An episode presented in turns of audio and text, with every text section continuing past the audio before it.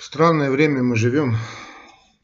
Антибиотики ими лечат язву желудка, двенадцатиперстные кишки. Противозачаточными лечат акне у молодых девушек. Диетой лечит холестерин, ожирение метформином, депрессию антидепрессантами, ну и так далее. Ладно, не суть важно. Сегодня не об этом будем говорить. Сегодня будем говорить о том, как быстро разобраться в аритмии больного.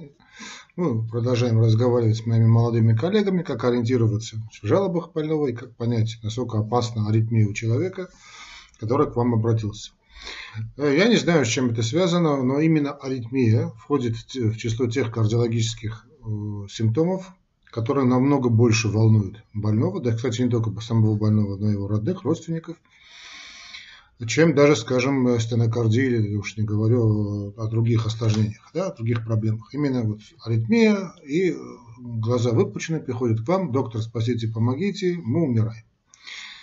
А, ну, дорогие мои коллеги, если вы действительно реально хотите стать кардиологами, можете у меня значит, вбить в поисковик аритмии, блокады, там целая серия лекций есть, очень серьезных для профессионалов. Ну, а сейчас я просто хочу вам э, дать такой маленький секретик, как очень быстро и без лишних трат разобраться, насколько эти жалобы больного серьезны, насколько нет. Э, такой маленький секретик, который я с вами делюсь абсолютно бесплатно, исходя из клятвы Гиппократа, что врач должен учить своих учеников. Я вот учусь, ну, своих учеников, не мои ученики, уже не суть важно, моих будущих коллег, да и уже настоящих коллег обращайте внимание, как больной жалуется вам на аритмию. То есть он приходит с вами и говорит, вы знаете, доктор, вот у меня, вот видите, видите, это аритмия, да, держит, руку держит на пульсе. То есть если он держит руку на пульсе, вот э, на 99% прямо сейчас можно сказать, что человек такого невротического типа, ипохондрик, и его как-то разубедить в том, что эта аритмия безопасна, практически невозможно. Второй вид жалоб, когда больной э, ощущает ее в виде э, таких, знаете, очень, описывают очень так красочно, вот, как будто болтанка в самолете, да, или как будто машина попала в какую-то яму. Вот, это ощущение, это уже аритмия, которая, по всей вероятности, желудочковая, и должна вас насторожить. Или там, скажем, говорят, поднимаются, такое ощущение, что я поднимаюсь по лестницам и ой, простите, в лифте я поднимаюсь, лифт быстро ускоряется, и вот такое ощущение, какое-то вот такое идет состояние, я вот ощущаю. Да. Вот, это, вот эта жалоба э, должна вас насторожить, в отличие от того, что человек ходит вот так, смотрите, вот, смотрите, вот, вот, вот, вот, вот, вот у меня значит, аритмия. Это один момент. Следующий момент. Надо объяснить и разъяснить больному, кстати, как я понял, уже не только больному, но надо разъяснять элементарные вещи физиологии, наверное, и э, вообще некоторым врачам, да, что аритмия вещь абсолютно нормальная. Более того, Значит, нет человека на планете Земля, здорового человека, органически здорового человека, которого не бывает аритмии в течение дня. Все мы, все мы люди, все мы человеки. И в течение дня у нас значит, бывают пробежки той или иной аритмии. Другое дело, что это должно быть в рамках разумного, это понятно. И цеплять из-за этого аппарат под названием холтер на каждого встречного и поперечного бессмысленно, потому что это только укрепит его ипохондрическое состояние. Ага, если я сейчас расхаживаю с этим аппаратом, значит у меня дело дрянь, дело швах и прочее. Не, ну, бессмысленная вещь. Ночью у человека э, включается в систему вагуса, он спит, глубоко спит, значит, симпатика ушла, пошла, пошла реакция парасимпатической, вагусной системы, и, понятно, появится и аритмия. Ничего страшного, ничего плохого в этом нет, даже более того, это абсолютно нормальное состояние абсолютно нормальное состояние.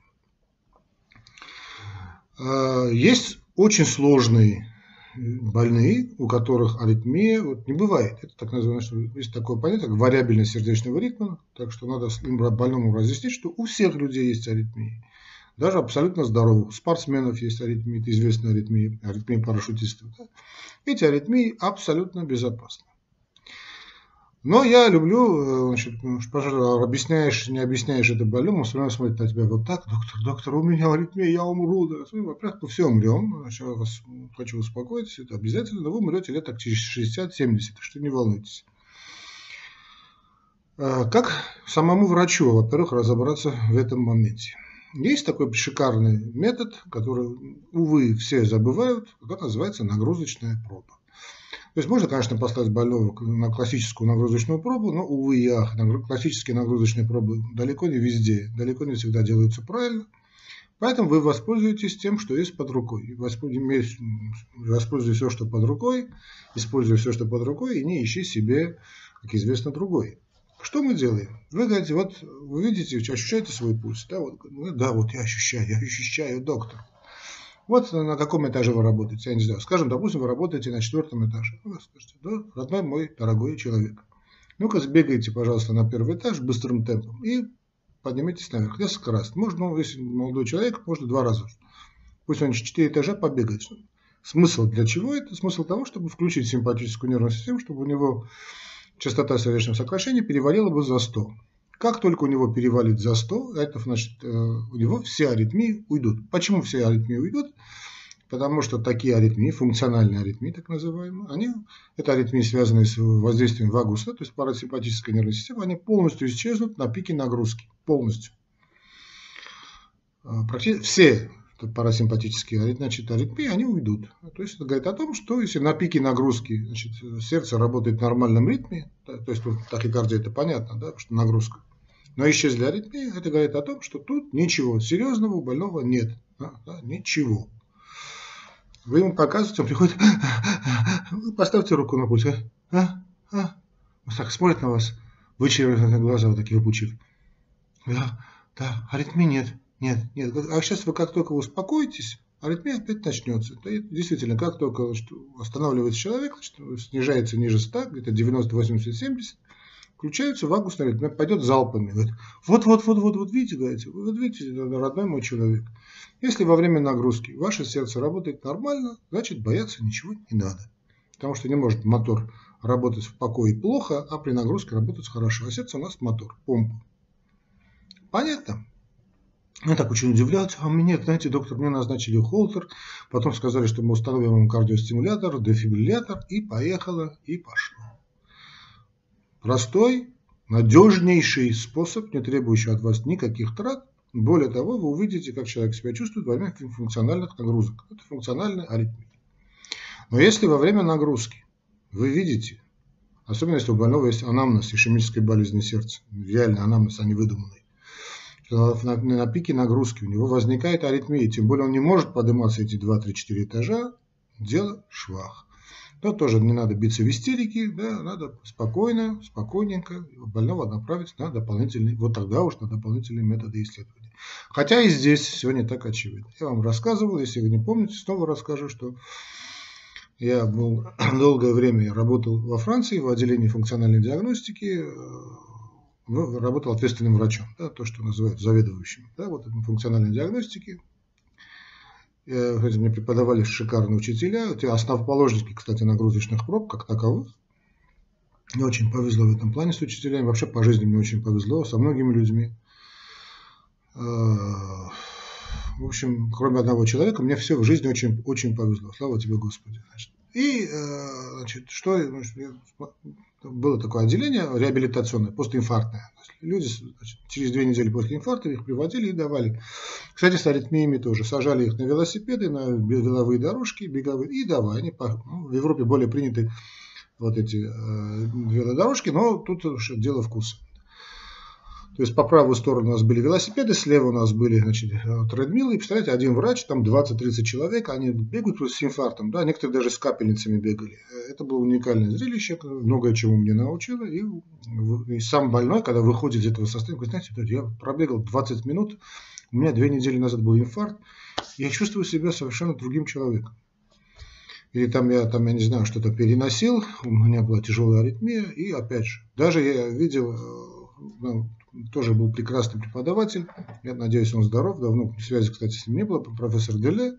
Даже люди с аритмиями, тяжелыми аритмиями, с инверторами, дефибрилляторами и со всякой трянью современной, да, они также проводили эти нагрузочные пробы. Так что помните даже, что сама нагрузка же тренирует сердечную мышцу даже в таком плохом состоянии. Но понятно, сейчас вам не надо проводить эксперименты с больным с болезнью сердца, но просто знаете этот момент тоже, что да, и тренируется сердце лучше, да, что вообще такой момент, подход есть. То, что, то есть первый, значит, первая встреча с больным, объясните мне, видите, нагрузки прошло, прошло, бояться надо, не надо. Вперед из песни. Ну и, наконец-таки, тот метод, который я вам говорил, что значит, все врачи должны, тем более кардиологи, должны уметь проводить какие-то исследования, в том числе и сонографические. В данном случае вот ультразвук, вот эта эхокардиография мне позволяет больше, лучше узнать больного, потому что 99% информации мы получаем, 99% информации мы получаем анамнез, анамнез, а вот 1% это как детектор лжи. Вот, тоже эхокардиография, ставите датчик, раз расспрашиваете, и чувствуете, как он на вас, как он реагирует на ваши вопросы. Иногда, ну, понятно, не надо нарываться, да? надо э, иметь какой-то такт, чтобы что выявить такие локус минорис резистенции, такие э, чувствительные ахиллесовую пяту больного.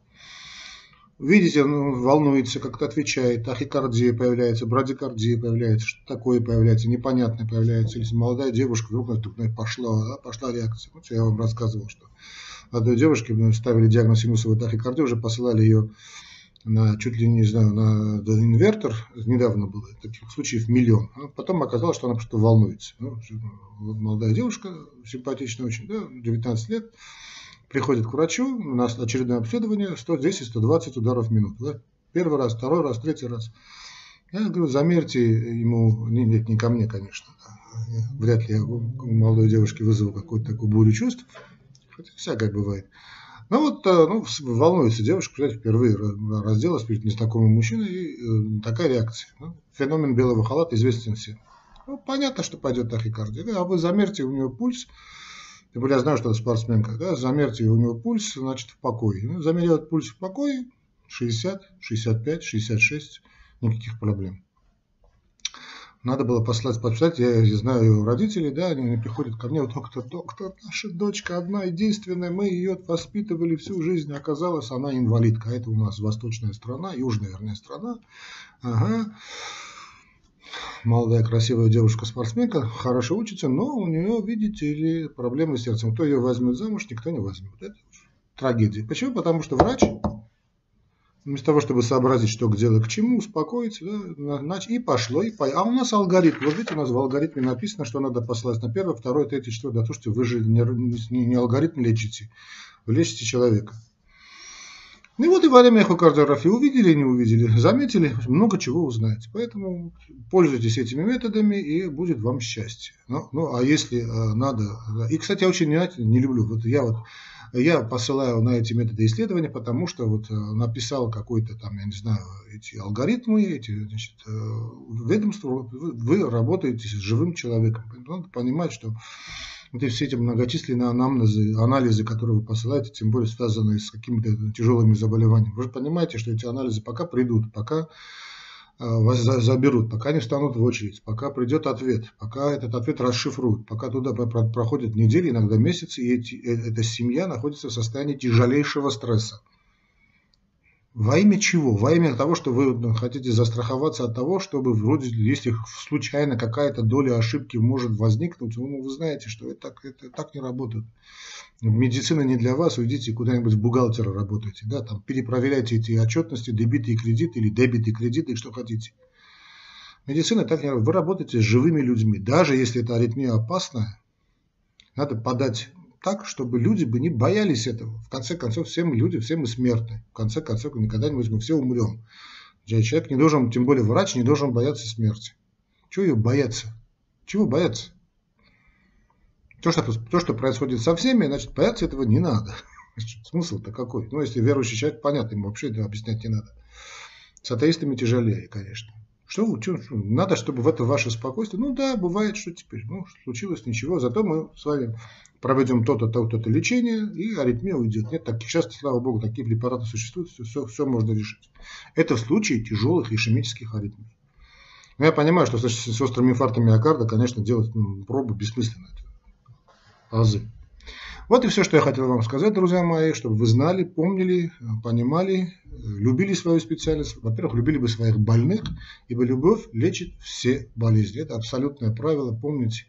Если бы из этих 500 лекций, которые вы прослушали, запомните только эту фразу, что любовь лечит все болезни, я буду считать свою миссию выполненной. Здоровья вам и вашим будущим, да и настоящим больным. Не поминайте лихо. Всего доброго.